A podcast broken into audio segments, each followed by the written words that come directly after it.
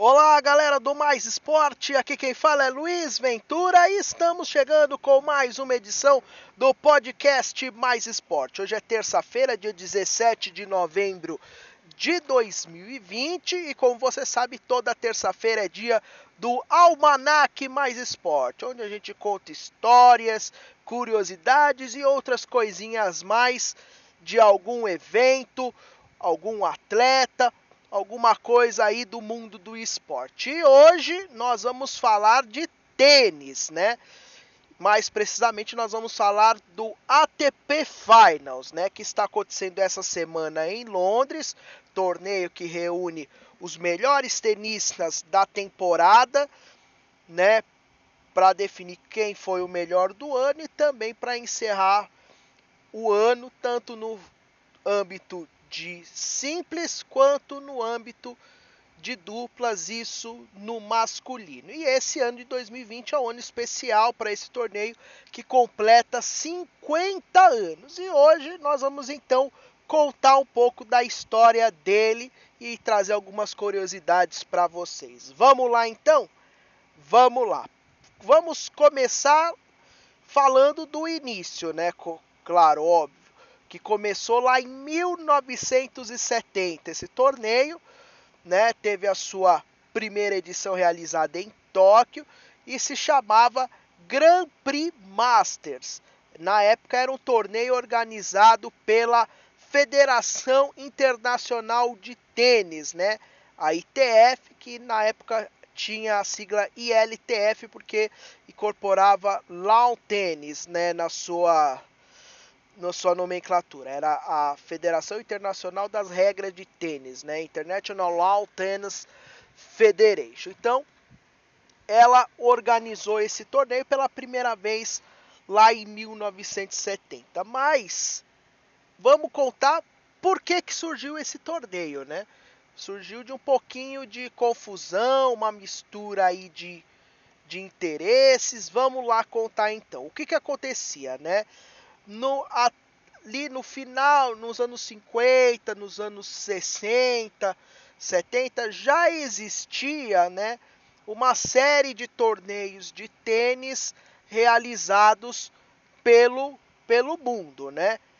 E alguns desses torneios de tênis eram amadores, ou seja, o cara não recebia nada para jogar o torneio em outros, ele já era profissional, já concedia uma premiação para alguns atletas que conseguissem os títulos, conseguissem as vitórias nesses torneios. Só que a maioria desses torneios, eles não tinham uma organização tão boa, tão legal, né? Era muito desorganizado ainda, né?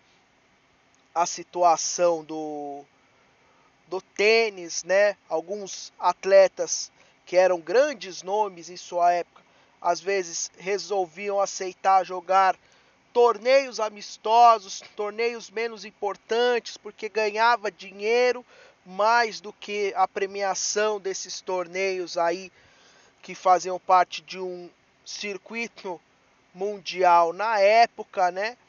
E toda essa história gerou uma situação aí em, em relação a, aos tenistas, né, de descaso e tudo mais. Então, né, eles se reuniram, né, e resolveram criar, né, os seus próprios circuitos mundiais. Primeiro, né, foi o Campeonato Mundial de Tênis, né, o famoso WCT que foi fundado pelo promotor de David Dixon, né, que testemunhou então essas condições sombrias do circuito profissional, né? Visitou uma partida mal promovida entre o Rod Laver e o Ken Rosewall e resolveu ele então criar um, uma organização para realizar torneios aí pelo mundo e contratar os tenistas para participar desse torneio. Em contrapartida, né, a Federação Internacional de Tênis fez algo igual. Através do promotor Jack Kramer, né? Que foi um dos melhores jogadores de tênis nas décadas de 40 e 30, ele concebeu uma ideia seguinte, né? Uma série de torneios com conjunto de bônus em dinheiro que seria dividido, né, entre os atletas com base em um sistema de pontos cumulativos, né? Então isso encorajaria os melhores jogadores a competir regularmente na série, né? Ou seja, não só nos torneios que davam mais dinheiro, que na época eram os grandes lãs, né? Mas também em outros tantos torneios, né? E ao final, os melhores se qualificariam para disputar um campeonato especial para terminar a temporada. Então, assim foi fundada o que ficou denominado como Grand Prix Tennis Circuit, né, o circuito Grande Prêmio de tênis, e o Grand Prix Masters, o torneio de final de ano com os melhores da temporada, né? Então é daí que surgiu o torneio Masters, né, esse torneio de final de ano com os melhores da temporada. Só que nesses primeiros anos houve essa concorrência, né? Do Grand Prix Masters, organizado pela ITF, e o WCT Final, né? Organizado, criado pelo promotor David Dixon, né? Então houve essa concorrência aí durante os anos 70 e 80 e os tenistas que já eram organizados na Associação dos Tenistas Profissionais, né, ATP, ficavam nesse meio termo, né? Porque alguns tenistas conseguiam jogar os dois torneios, né? Outros só um ou só ou preferiam ir para o outro, eram contratados pelo outro, preferia ter um contrato fixo, né? Já que o do Dixon, é, o, o tenista era contrato fixo, ele era contratado no da ATP não, no da ITF ele tinha que ir bem nos torneios para ganhar o dinheiro, né? Então ficou essa questão, esse impasse, chegou até a ser criada uma regra de que ah, quem participar do torneio da WCT não pode jogar aqui o Grand Prix, né? E aí, depois de muita discussão, né? lá em 89, né, os tenistas, em 88, 89, os tenistas liderados pelo então número 1 um do mundo, Matt Wilander, organizou uma reunião, né, que tentou negociar, né, com o com a organização desses torneios algumas questões, já que eles reclamavam principalmente de cansaço por jogar muitos torneios ao longo do ano, né? Já que o cara precisava de muitos torneios, né? Os promotores para fazer o dinheiro que ia premiar os jogadores, né?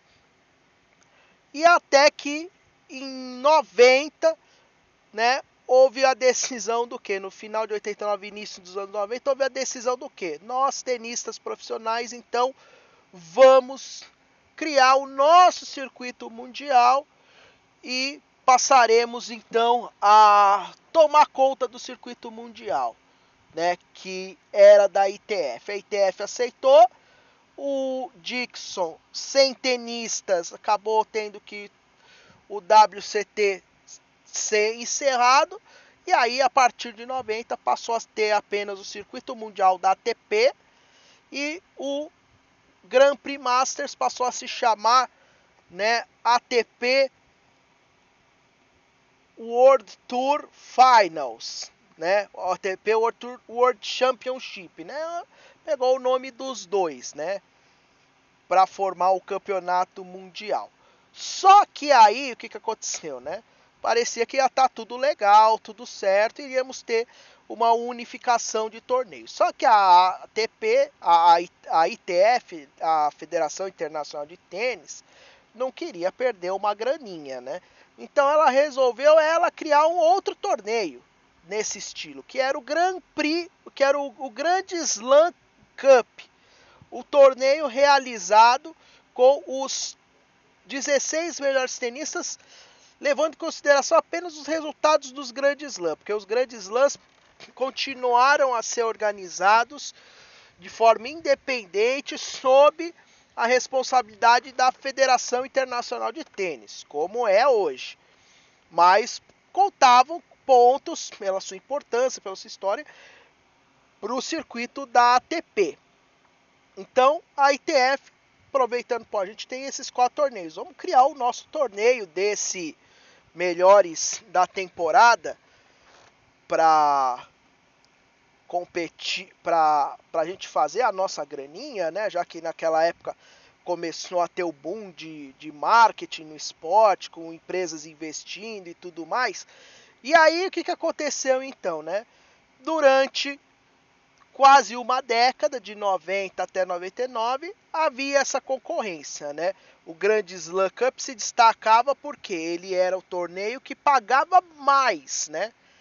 Do que o, o ATP Finals dos tenistas profissionais. E eu digo assim concorrência porque era concorrência em termos de importância, né? Porque poucas vezes na história esses torneios, né, eles chegaram a concorrer em termos de data, né, de acontecer na, vamos dizer assim, no mesmo período ou na mesma semana, e aí um tenista ter que escolher entre um ou outro né?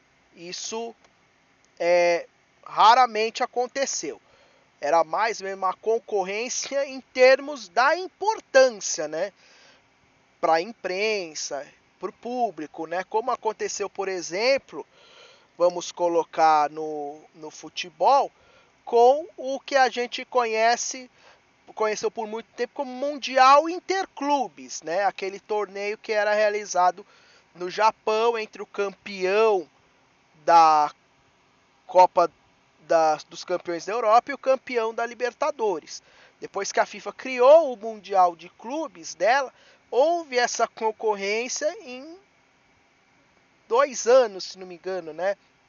Aliás, em um ano só, no ano de 2000, quando teve o primeiro Mundial da FIFA, teve esse torneio, né? Então houve essa concorrência de importância né? Até que a FIFA decidiu unificar e fazer um só torneio até hoje. E então no caso do tênis era isso, era a concorrência de importância. Quem realmente eram os melhores? O que ganhava o torneio dos melhores do circuito ou o que ganhava o torneio do melhor dos grandes slam? Antigamente era uma coisa, quem era o melhor? O que era o campeão o que era mais importante, o do torneio da ITF ou o torneio lá do WCT, né? E, e aí em 99, voltando, né, para pro pro atual, em 99 houve um acordo da ATP com a ITF para encerrar os dois torneios e eles serem unificados em um só, né? Na verdade, encerrou o Grande Slam e o, o torneio e ele e o torneio ATP World Championship passou a se chamar Masters Cup, né? Que passou a ter só os oito melhores tenistas do mundo, mas com uma regra, né? Sete eram pelos melhores ranqueados da temporada e uma vaga tinha que ser para alguém que tinha ganho o Grande Slam, caso ele não esteja entre os oito melhores, né? Então eram os oito melhores, mas desde que desses oito melhores tivesse alguém que ganhou um grande slam. Caso tivesse acontecido alguma zebra, né, esse cara iria entrar.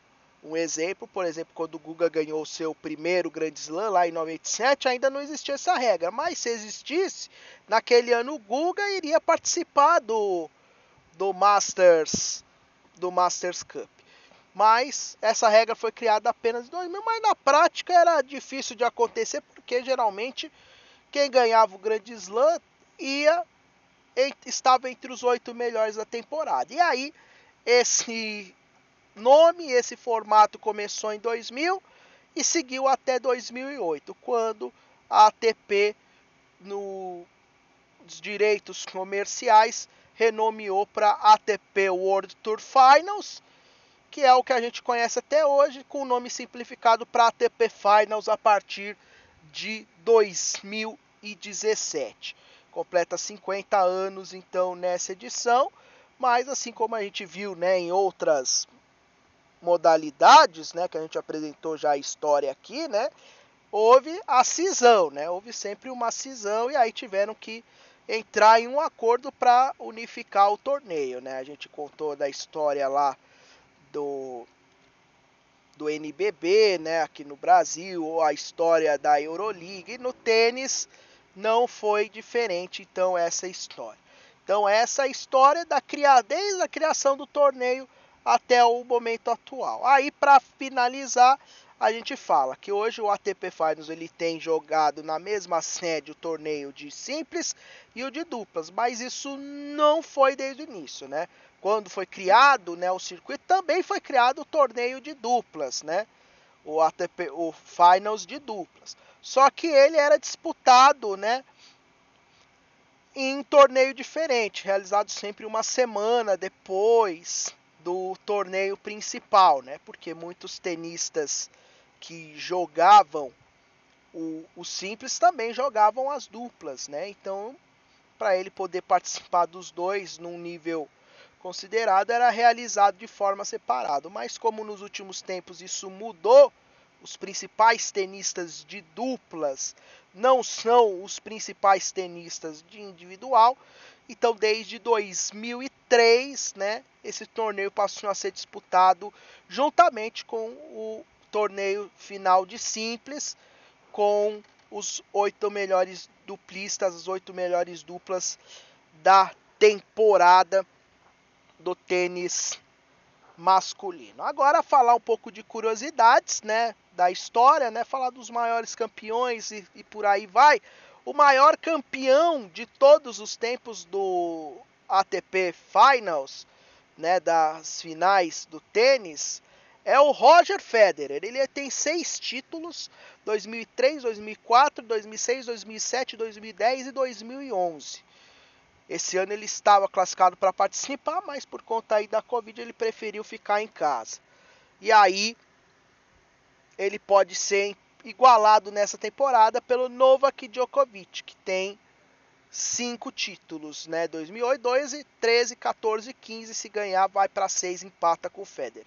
Também com cinco títulos, temos o tcheco Ivan Lend e o Pete Sampras. Na lista, nós temos com quatro o Willie Nastase, que foi o primeiro tricampeão, 71, 72 e 73. Depois, com três títulos, Boris Becker e John McEnroe. Com dois, o Bjorn Borg e o Leighton Hewitt.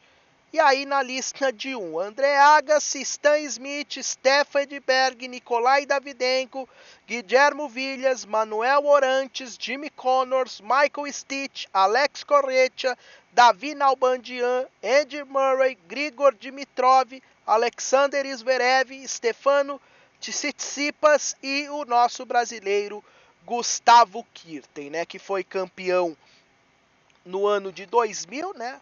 primeiro ano que passou a se chamar Masters Cup.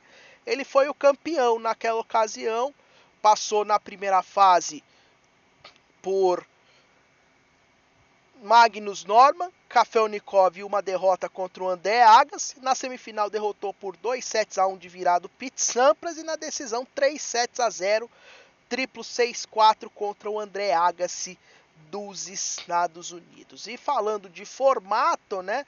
O formato do ATP Finals que a gente conhece é simples: oito tenistas. Na primeira fase eles são divididos em dois grupos de quatro, jogam dentro do grupo e os dois melhores avançam para semifinais e final. Esse formato praticamente existe desde a primeira edição, né? Na verdade começou em 72 nas duas primeiras, em 71 e em 70, era um formato de todos contra todos apenas. Né? Em 70, 70 foram seis tenistas, em 71, sete participaram, e aí aquele que ganhasse mais jogos era o campeão. E depois que veio esse formato que a gente conhece até hoje aí dos, do circuito mundial do tênis finais. Né? Então o Guga é o único brasileiro né, que participou desse torneio e que foi campeão. Ele participou três vezes, em 99 e 2001 ele caiu na primeira fase, em 2000 ele foi o campeão. E no de duplas, né, o Brasil já teve dois finalistas, né? Na verdade, um tenista que foi a duas finais, né? Em 2014, o Marcelo Melo jogando com Ivan Dodic perdeu para os irmãos Brian, Bob Mike. E em 2017, ao lado já do Lucas Kubat, perdeu para a dupla formada pelo finlandês Henry Continen e para o australiano John Pierce. Nesse ano de 2020, eles também estão disputando, o Lucas Kubot e o Marcelo Melo, mas já estão numa situação delicada, né? Eles perderam os dois primeiros jogos e precisam ganhar a última partida, né? Além de torcer aí para haver uma combinação de resultados para passar de fase. Já há um outro brasileiro disputando, o Bruno Soares, ele está ao lado do Mate Pavic, um croata, e na estreia eles ganharam dos, do austríaco Jürgen Melzer e do francês Edouard Roger Vasselin. E agora eles buscam mais uma vitória aí pelo menos para ver se passam para as semifinais e conseguem assim disputar o título do ATP Finals. Já no masculino, né, o atual campeão é o grego Stefano Tsitsipas e a edição atual já está acontecendo, né? Tem no grupo Tóquio 1970, né, numa homenagem aos 50 anos, tem Djokovic, Medvedev, Zverev e Diego Schwartzman, né? O Djokovic da Sérvia, o Danil Medvedev da Rússia, o Zverev da Alemanha e o Schwartzman da Argentina.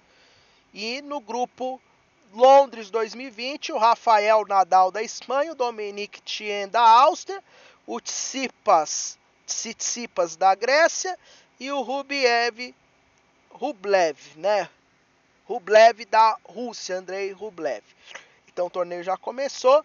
Durante toda essa semana terão os jogos. A final vai ser lá no domingo. Está acontecendo em Londres porque né, o contrato pede que os jogos sejam realizados lá, sem torcida, e é o último ano lá em Londres. A partir do ano que vem, vai ser disputado em Turim, na Itália, a partir de 2021. E ao longo desses anos todos, 14 cidades de quatro continentes já receberam esse torneio, né?